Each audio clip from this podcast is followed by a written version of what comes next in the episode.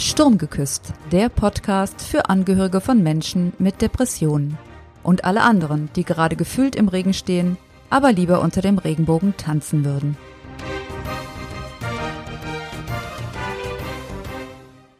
Ahoi und herzlich willkommen zur nächsten Folge des Sturmgeküsst Podcasts. Heute sind wir schon bei Teil 2 der Serie Depression in Zeiten von Corona. So kannst du als Angehöriger jetzt wirksam unterstützen. Und heute geht es um den Umgang mit Medien und Informationen, getreu dem Motto weniger ist mehr. Wie erleben den Betroffenen die Flut an Informationen? Wo liegen die Gefahren bei übermäßigem und falschem Medienkonsum? Und wie und wo kann ich als Angehöriger helfen, die Belastung für alle Beteiligten so gering wie möglich zu halten? Viel Spaß!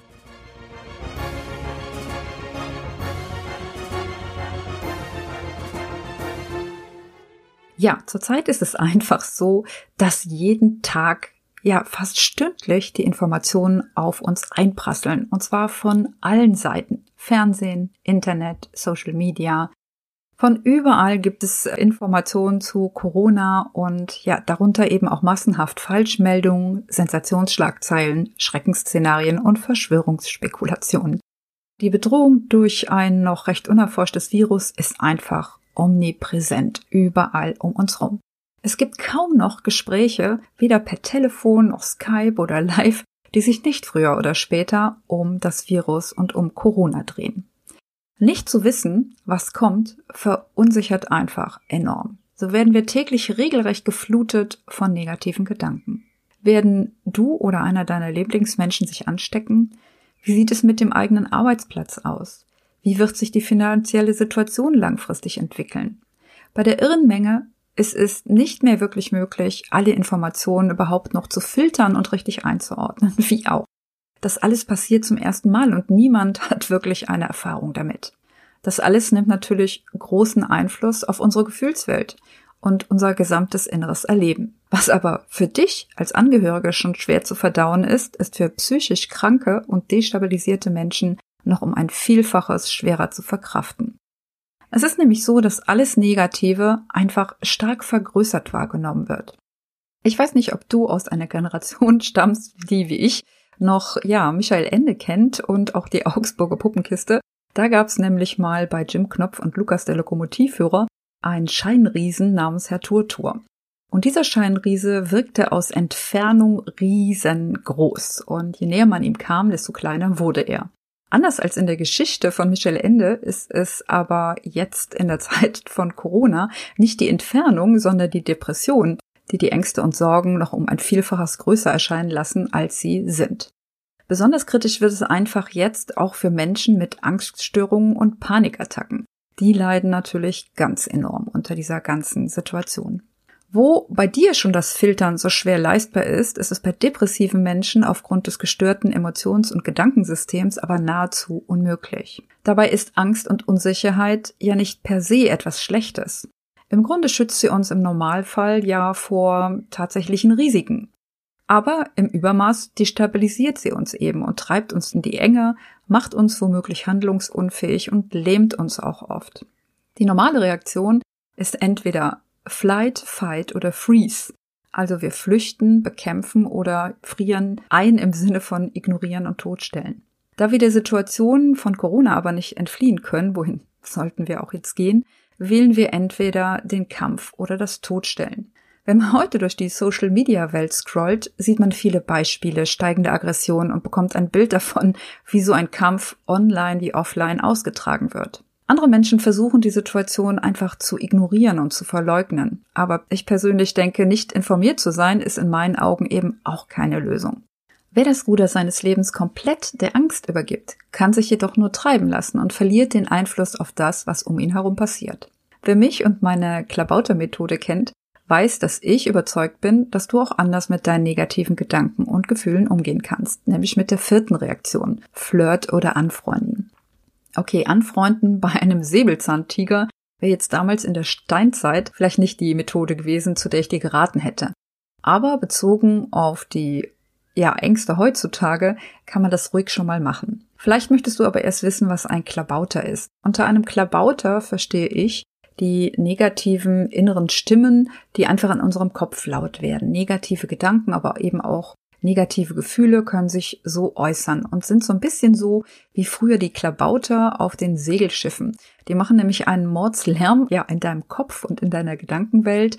Aber im Grunde waren auch die Klabauter damals schon eine hilfreiche Geschichte für den Kapitän. Sie haben ihn nämlich vor Risiken gewarnt und so oft die Mannschaft vor größeren Gefahren gerettet und bewahrt. Und so sehe ich nämlich die Klabauter in unseren Köpfen heute auch. In meinen Kursen geben wir diesen inneren Stimmen nicht nur Namen, sondern auch ein Erscheinungsbild. Und das erleichtert es dir, dich mit ihnen auseinanderzusetzen und dich besser in sie hineinzufühlen und sie zu verstehen. Das kann nämlich total Sinn machen. Mein Angst- und Sorgenklabauter heißt zum Beispiel Serafina Zögerlich. Du findest ein Bild von ihr auf meiner Webseite und ich verlinke es dir auch gerne in den Show Notes in der Episode, damit du sehen kannst, was ich meine. Serafina begleitet mich schon durch viele meiner Lebenssituationen und ist schon lange an meiner Seite. Auch in den Anfangszeiten von Corona war sie sehr alarmiert. Aber in der Auseinandersetzung mit ihr habe ich auch viel gelernt. Auch wieder viel über mich. Zum Beispiel habe ich schnell gemerkt, dass zu viel Medienkonsum sie völlig überfordert. Mit ihr zusammen konnte ich einige Empfehlungen für dich zusammenstellen. Weil auch du als Angehörige mit eigenen Unsicherheiten zu kämpfen hast, macht ein vernünftiger Umgang mit Medien und Informationen total Sinn. Frei nach dem Motto, weniger ist mehr. Denn wenn du dich als Angehörige selbst von deiner Angst überwältigen lässt, bist du einfach nicht mehr in der Lage, dem Betroffenen entsprechend auch zu helfen. Wie also kannst du alternativ mit Informationen und Medien im Alltag umgehen? Als erstes empfehle ich dir, die Push-Benachrichtigungen auszustellen. Versuche alle automatisierten Benachrichtigungen auf deinem Handy abzustellen. Denn von denen dauernd wieder unterbrochen zu werden, ist so, als ob du das Sorgenkarussell immer wieder anschubst. Und so kann Serafina oder dein Angstklabauter überhaupt nicht zur Ruhe kommen. Zweitens, versuche Informationsquellen zu nutzen, die seriös sind. Ich empfehle dir dazu die Seiten des Robert Koch Instituts, der Bundesanstalt für gesundheitliche Aufklärung, der Weltgesundheitsorganisation oder der Kassenärztlichen Vereinigung. Gerne gebe ich dir die Links dazu natürlich in den Show Notes. Und ich will auch nicht darüber diskutieren, über irgendwelche Verschwörungsgeschichten. Ich bin jemand, der ja sehr auch naturwissenschaftlich interessiert ist und von daher halte ich mich da erstmal an die Fakten und bin nicht derjenige, der denkt, dass sie uns alle ins Unglück stürzen wollen. Dann empfehle ich dir drittens, nicht zu viel fernzusehen. Ein bis zweimal am Tag gezielt einzuplanen, um zu schauen, welche neuen Informationen es gibt, ist durchaus sinnvoll. Außerdem würde ich dir raten, den Betroffenen am besten nicht selbst gucken zu lassen, sondern ihm das Wichtigste und die Handlungsempfehlungen lieber mündlich mitzuteilen. Übrigens hier auch der Hinweis, dass auch passives Fernsehen wie Serien gucken, Filme konsumieren etc. in Maßen vielleicht gut ist, aber übertrieben kann es sogar deine Depression fördern. Vielleicht lässt es dich oder den Betroffenen mal kurzfristig die Situation vergessen. Das Problem ist aber, sobald die Serie zu Ende ist, kommt die Traurigkeit zurück und meistens dann noch mit größerem Druck. Manchmal ist es sogar so, dass es noch eher dazu beiträgt, dass es schlimmer wird. Wenn man nämlich in Filmen auch noch Vorbilder mit einem perfekten Leben und großen Erfolgen oder dem, ja, super Glück sieht, kann das durchaus dazu führen, dass einfach die Gefühle von eigener Unzulänglichkeit komplett noch größer werden, ähnlich wie dieser Scheinriese, und das ganze System noch mehr in Schieflage gerät, als es sowieso schon ist. Das kann eben beim Betroffenen die Minderwertigkeitsgefühle stärken und das ist mit Sicherheit nicht anzuraten.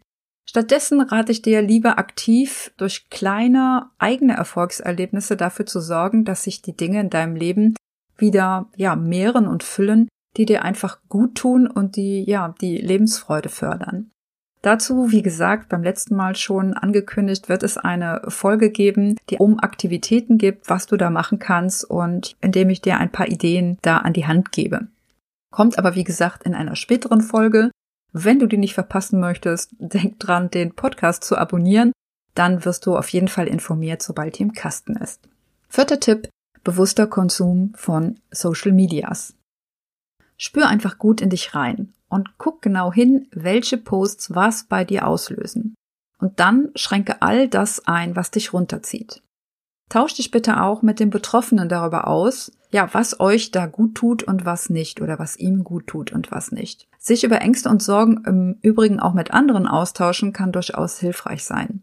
Eine Möglichkeit dazu bietet sich natürlich auch in meiner Sturmgeküsst Facebook-Gruppe. Dort bist du als Angehöriger jederzeit gerne willkommen und kannst deine brennendsten Fragen dort loswerden. Den Link kriegst du natürlich in den Show Notes. Ja, soweit meine vier heißesten Tipps zum Umgang mit Medien und Informationen.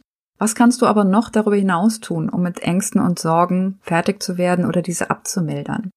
Ich empfehle dir auf jeden Fall, dich mit ihnen auseinanderzusetzen und nicht sie zu meiden oder zu verdrängen, weil meistens ist es so, was du vorne durch die Haustür rausschmeißt, kommt hinten durch die Hintertür wieder zurück und dann eben meistens auch noch schlimmer als vorher.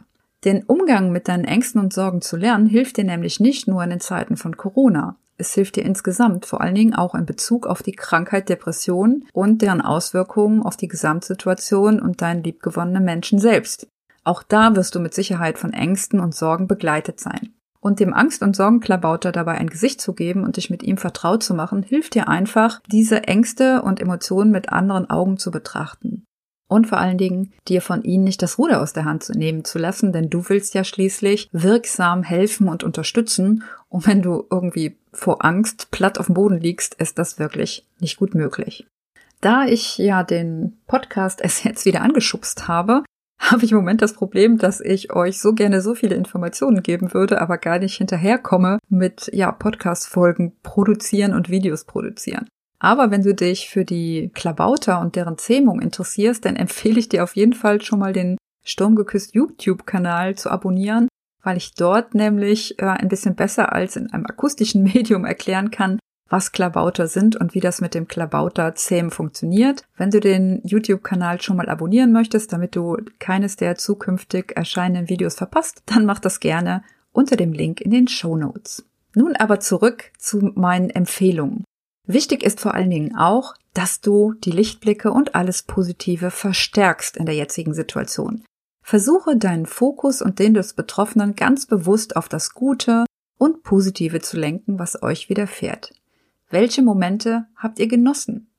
Welche Menschen haben euch gerade jetzt auch inspiriert oder gute und hilfreiche Impulse mit an die Hand gegeben? Worüber habt ihr euch ganz besonders gefreut?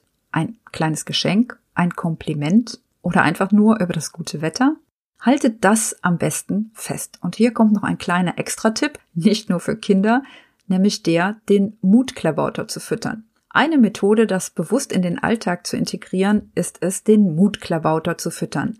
Besorge dir Zettel, Stifte und ein großes Glas. Kann ein Einmachglas sein oder ein Schraubglas. Hauptsache, es hat jede Menge Platz für die Zettel. Vielleicht magst du die Farben der Zettel sogar passend zum Rainbow Kompass wählen. Dann kannst du nämlich ganz gezielt die einzelnen Lebensbereiche durchgehen und es sieht hinterher auch noch schön bunt aus.